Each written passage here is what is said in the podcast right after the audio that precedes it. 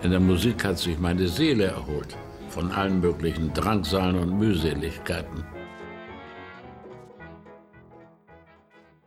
Hallo, moin und herzlich willkommen zu Schmidt auf der Tonspur, dem Musikpodcast der Bundeskanzler Helmut Schmidt Stiftung aus Hamburg. Helmut Schmidt liebte die Musik. Als Kind lernte er Klavier spielen und behielt dieses Hobby bis ins hohe Alter bei. Musik spielte in seinem Leben eine große Rolle. In unserem neuen Podcast wird sie auf jeden Fall die Hauptrolle spielen. Musik ist immer ein Kind ihrer Zeit und damit ist sie auch immer auf die eine oder andere Weise politisch. Für uns ist das Grund genug, uns der Geschichte der Bundesrepublik Deutschland einmal auf musikalische Weise zu nähern. Wir, das sind Merle und Hendrik aus dem Geschichtsteam der Bundeskanzler Helmut Schmidt Stiftung und wir nehmen euch heute mit auf diese musikalische Reise durch die Zeit. Genauer gesagt auf eine Reise vom Ende des Zweiten Weltkrieges bis hinein in die 1980er Jahre, also genau in die Jahrzehnte, die mit der aktiven politischen Wirkungszeit Helmut Schmidts zusammenfallen. Wir möchten in diesem Podcast aber nicht nur über Musik sprechen, sondern euch auch die Gelegenheit geben, die Musik der Epochen immer selber zu entdecken. In den Shownotes zu jeder Folge findet ihr deswegen eine von uns zusammengestellte Playlist. Schaut da doch gerne mal vorbei. Ja, und wir beginnen heute mit der ersten Folge und gehen ganz chronologisch vor und äh, beginnen eben mit dem Sound der Nachkriegszeit der direkten Nachkriegszeit, also von dem Zeitraum 1945 bis in die frühen 1950er Jahre hinein. Ja, die Kriegsjahre in Deutschland, die waren ziemlich laut, besonders in Städten und Großstädten. Ständig hörte man die Serien des Fliegeralarms, man hörte einschlagende Bomben und im Radio dröhnende Durchhalteparolen und Marschmusik. Wenn sich im Jahr 1945 bei Kriegsende dann so etwas wie eine Stille über das Land legte, dann hielt diese auf jeden Fall nicht lange an. Überall waren die Geräusche vom Aufräumen, vom Trümmerräumen, vom Wiederaufbau zu hören. Es gab alliierte Panzer auf den Straßen. Also es gab eine ganz neue Klangkulisse des Nachkriegsalltags. Ja, und auch die Musik kehrte schon schnell zurück. Das hatte mich zunächst überrascht, denn die Zeit war für viele Menschen natürlich von Armut und Mangel geprägt und von der Ungewissheit, wie es überhaupt weitergehen soll. Viele hatten Familienmitglieder verloren, die Menschen hatten also eigentlich andere Sorgen. Auch die Wohnung von Helmut Schmidt und seiner Frau Loki wurde zerstört, darunter auch das Klavier, das die beiden sich zur Miete für fünf Mark im Monat leisteten. Helmut Schmidt berichtete von der direkten Nachkriegszeit als von einer sehr kargen Zeit. Davon, wie die beiden nach Kriegsende Kohlen klauen mussten, Helmut sogar nachts Bäume fällte und, wenn nichts aufzutreiben war, beide in dichter Kleidung ins Bett gegangen sind, um nicht zu erfrieren. Von Tanz und fröhlicher Musik war eigentlich dort keine Spur. Ja, das kann ich mir vorstellen. Und dazu kommt natürlich auch, dass die Musikindustrie, die ja ganz häufig in Städten ansässig war, nach Kriegsende auch am Boden lag, zumindest in großen Teilen. Die Infrastruktur war ja oft zerstört und Rohstoffe waren knapp, zum Beispiel um Shellackplatten herzustellen. Also Shellackplatten sind die Vorgänger von den Vinylplatten, die man heute kennt. Und die Rohstoffe waren tatsächlich schon im Krieg äh, knapp, weil eben die Wege durch ähm, Seeblockaden ähm, gesperrt waren und man hier dann schon keine neuen Platten in Deutschland mehr produzieren konnte. Ja, und die alten Hits der NS-Zeit, die waren natürlich oft jetzt auch nicht mehr besonders angesagt. Gleichzeitig, das kann man im Laufe der Folge aber auch noch ganz gut nachvollziehen, finde ich, kann man von einer sogenannten Stunde Null auch für die Musik nicht sprechen. Aber man kann festhalten, auf jeden Fall gab es das große, große Bedürfnis, Altes zu verdrängen und Neues zu gestalten. Und der Unterhaltungsindustrie und dann eben natürlich auch der Musik kam im Nachkriegsdeutschland eine ganz wichtige und doppelte Rolle zu. Die Menschen, ja, die suchten ganz händeringend Zerstreuung und hatten verständlicherweise auch Sehnsucht nach einer heilen Welt. Genau, und die zweite Rolle, die der Musik zukam, war die äh, politische Rolle, denn die Besatzungsmächte mhm. verfolgten jeweils eine eigene kulturpolitische Agenda. Und ja, die Musik war dabei ein zentrales Instrument für die, für die Durchsetzung dieser Agenda. Schon im Juni 1945 entstand auf Anweisung der sowjetischen Kulturadministration das Radio Berlin Tanzorchester, das Swing- und Jazz-orientierte Tanzmusik für den Rundfunk spielte.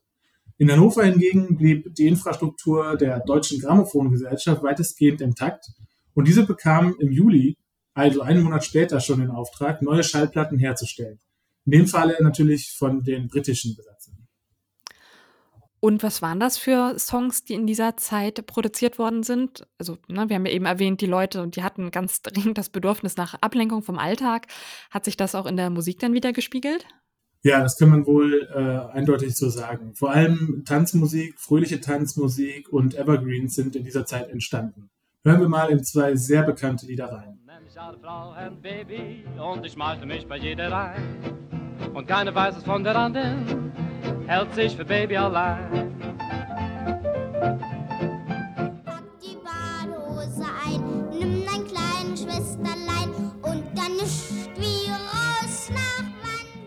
Ja, ihr habt gerade reingehört in die Songs ähm, Ich nenne alle Frauen Baby von Hans Badeleben und den Cherokees aus dem Jahr 1946. Und äh, ja, hier fällt einem direkt die, der englische und amerikanische Einfluss auf die Musik auf. Badeleben soll übrigens auch häufig in Nachtclubs hier in Hamburg aufgetreten sein. Das nur nebenbei. Den zweiten Song, den ihr gehört habt, äh, der lautet Pack die Badehose ein und ist von Cornelia Frohbös gesungen worden und stammt aus dem Jahr 1951. Neben diesen beiden äh, beschwingten Liedern zum Mitsingen waren aber vor allem auch schnulzige Schlager sehr populär. Der bekannteste von ihnen lautet Capri Fischer von Rudi Schurike. Wenn bei Capri die rote Sonne im Meer versieht und vom Himmel die bleiche Sichel des Mondes blieb. Capri Fischer war der Erfolgsschlager der frühen Nachkriegsjahre wurde er bereits während des Zweiten Weltkriegs in Deutschland veröffentlicht, doch dann zuerst verboten. Merle, kannst du uns erklären, warum? Ja, kann ich gerne machen. Musste ich mich auch für diese Folge einmal kurz äh, belesen, wusste ich nämlich nicht. Ähm, die Geschichte geht folgendermaßen, also das Lied über die italienische Insel Capri, das gab es äh, in den frühen 40er Jahren im deutschen Rundfunkprogramm tatsächlich schon und wurde 43 dann verboten, weil das Deutsche Reich und das faschistische Italien waren verbündet im Krieg, als dann aber die alliierten Truppen Sizilien erreichten und Italien nach dem Sturz von Mussolini eben sich von Deutschland als Bündnispartner trennte, ähm, wurde das Lied hier in Deutschland verboten. Das sollte nicht mehr gespielt und gehört werden. Wir sehen also, dass es nicht immer neue Musik sein musste, die nach Kriegsende populär wurde. Und der Erfolg von Capri Fischer zeigt, finde ich, diesen ganz, ganz wichtigen Aspekt der Nachkriegszeit. Man war also auch musikalisch gesehen wieder frei, frei zu hören, was man wollte. Das betraf nicht nur einzelne Songs, sondern auch ganze Musikstile, Swing und Jazz zum Beispiel, die im Nationalsozialismus ja verboten waren oder mindestens als Musik des Feindes verpönt waren. Und ja, die alliierten Besatzer, die brachten jetzt ihre ganz eigene Musik mit ins Land und haben die Hörgewohnheiten der deutschen und besonders der jungen deutschen Generation auch eben massiv dann geprägt. Das passierte zum einen ganz beiläufig. Also man muss sich vorstellen, wir hatten ja auf einmal Hunderttausende amerikanische und britische Soldaten im Land. Allein in Hamburg waren es, ich glaube, ungefähr 30.000 Soldaten im Jahr 48 und die haben natürlich ihre eigene Musik mitgebracht, die dann durchsickerte auch zu den deutschen Hörerinnen. Aber das war so der eine Aspekt. Natürlich wurde das auch ganz bewusst gefördert und die Musik eingesetzt äh, von den Alliierten.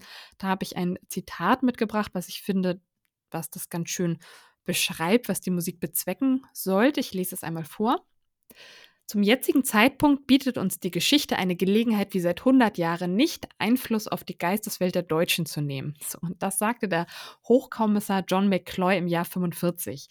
Also das Ziel der Besatzer, vor allem der Amerikaner, war es, eine Demokratisierung und Westbindung des Landes und der Menschen zu erreichen.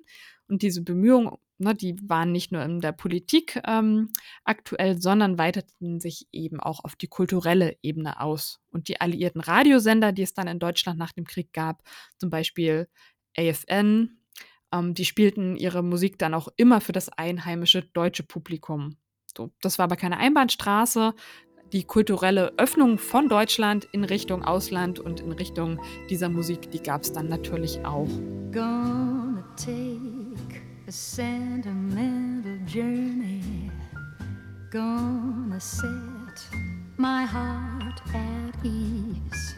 Fine time drinking rum and Coca-Cola. Go down Point Kumana. Both mother and daughter working for the Yankee dollar.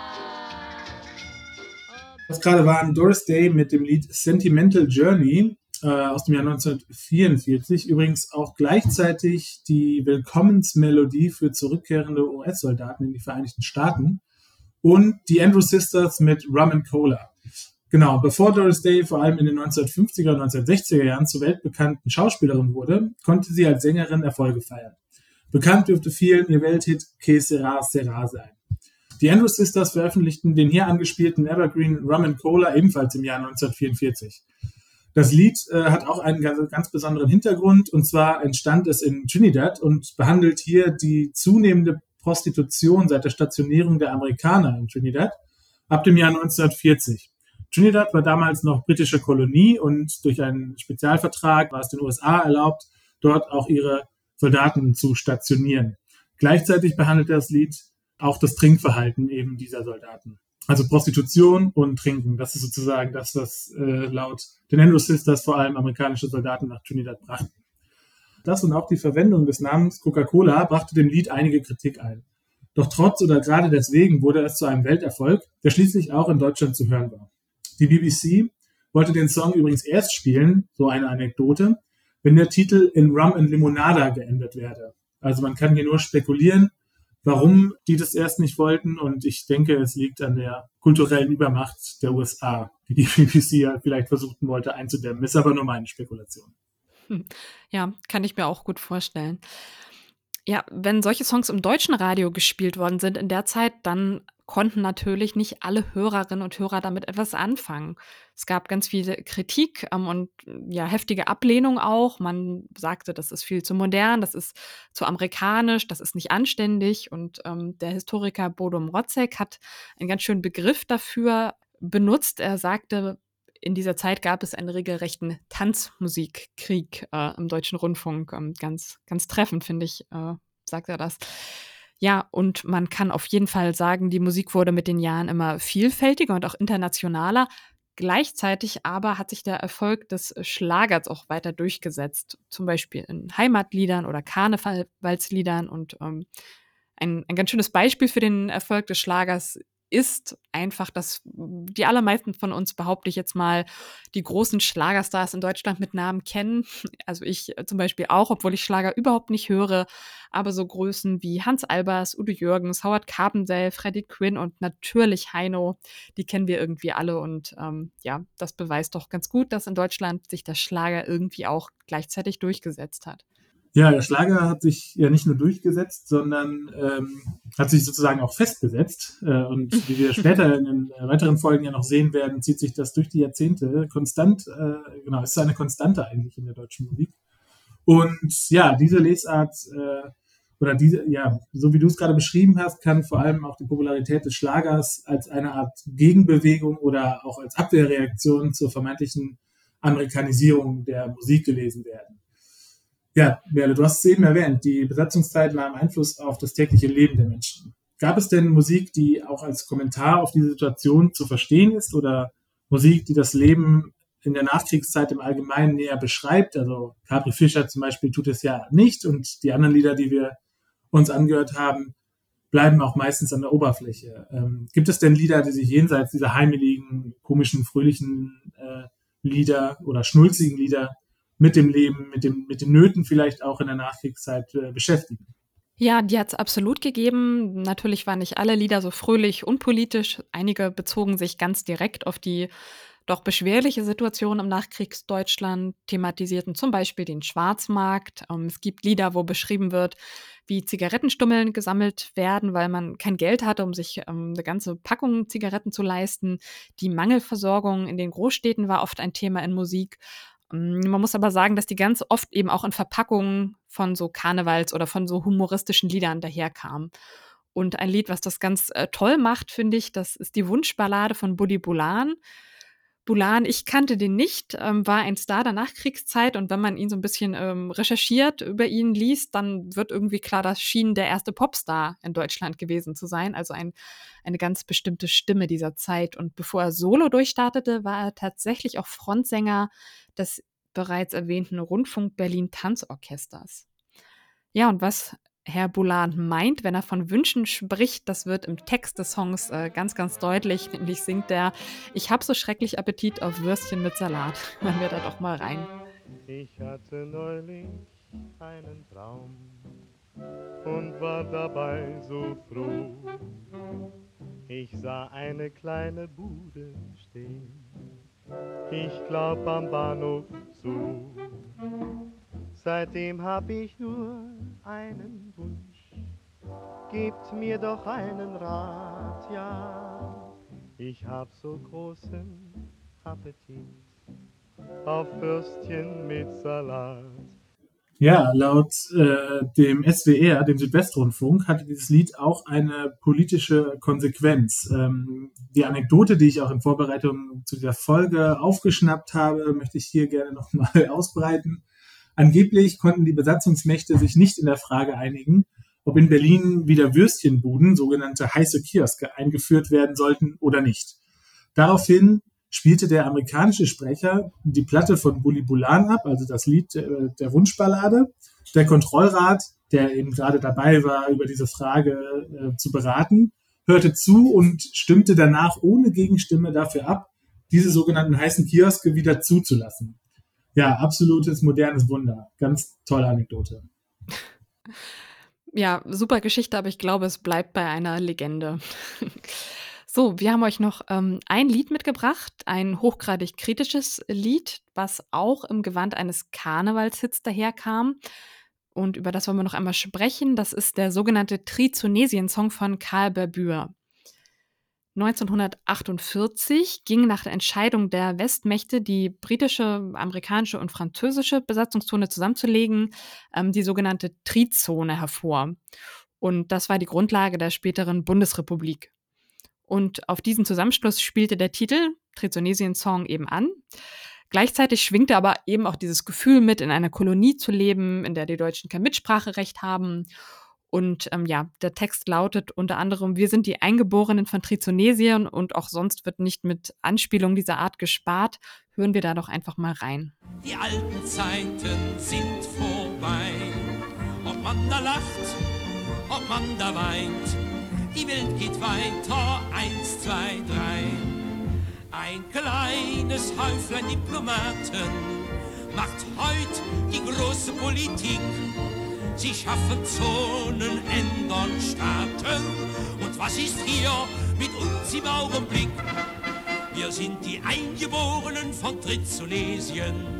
Heidi, Chimela, Chimela, Chimela, Chimela, Bum.